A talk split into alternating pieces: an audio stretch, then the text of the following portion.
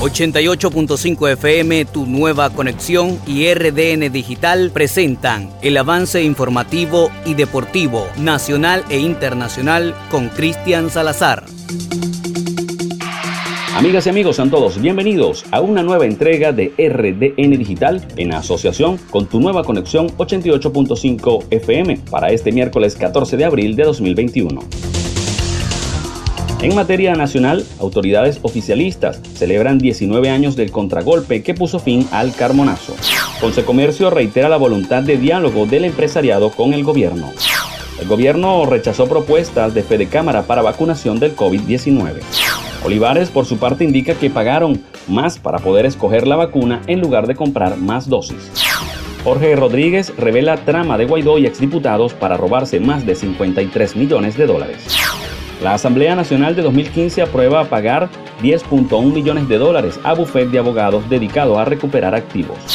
Diputado Martínez indica que la oposición debe pronunciarse ante denuncias del presidente de la Asamblea Nacional. Por su parte, Iris Varela propone desde Bruselas activar grupos parlamentarios de amistad. El Foro Penal registró 323 presos políticos en el país. Capturan banda en Chacao que vendía vía WhatsApp vacunas vencidas en 280 dólares. Venezuela reporta un total de 176.972 contagios por COVID-19 con 20 nuevos fallecidos para un total de 1.815 decesos.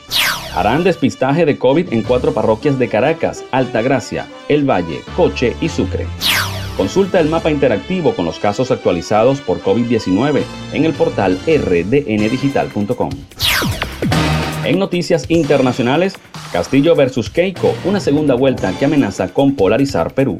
El caso Floyd, defensa de Chauvin alega muerte por problemas médicos. Persisten protestas en Minnesota tras asesinato del joven afroamericano.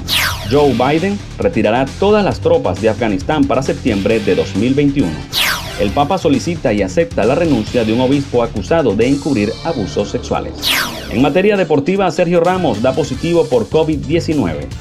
El Paris Saint-Germain se instala en semifinales de la Champions League a pesar de perder ante el Bayern. El Chelsea avanzó a semifinales por primera vez desde 2014 pese a caer ante el Porto. Y es ratificado Giuseppe Palmisano para otro periodo como presidente de la Liga Venezolana de Béisbol Profesional.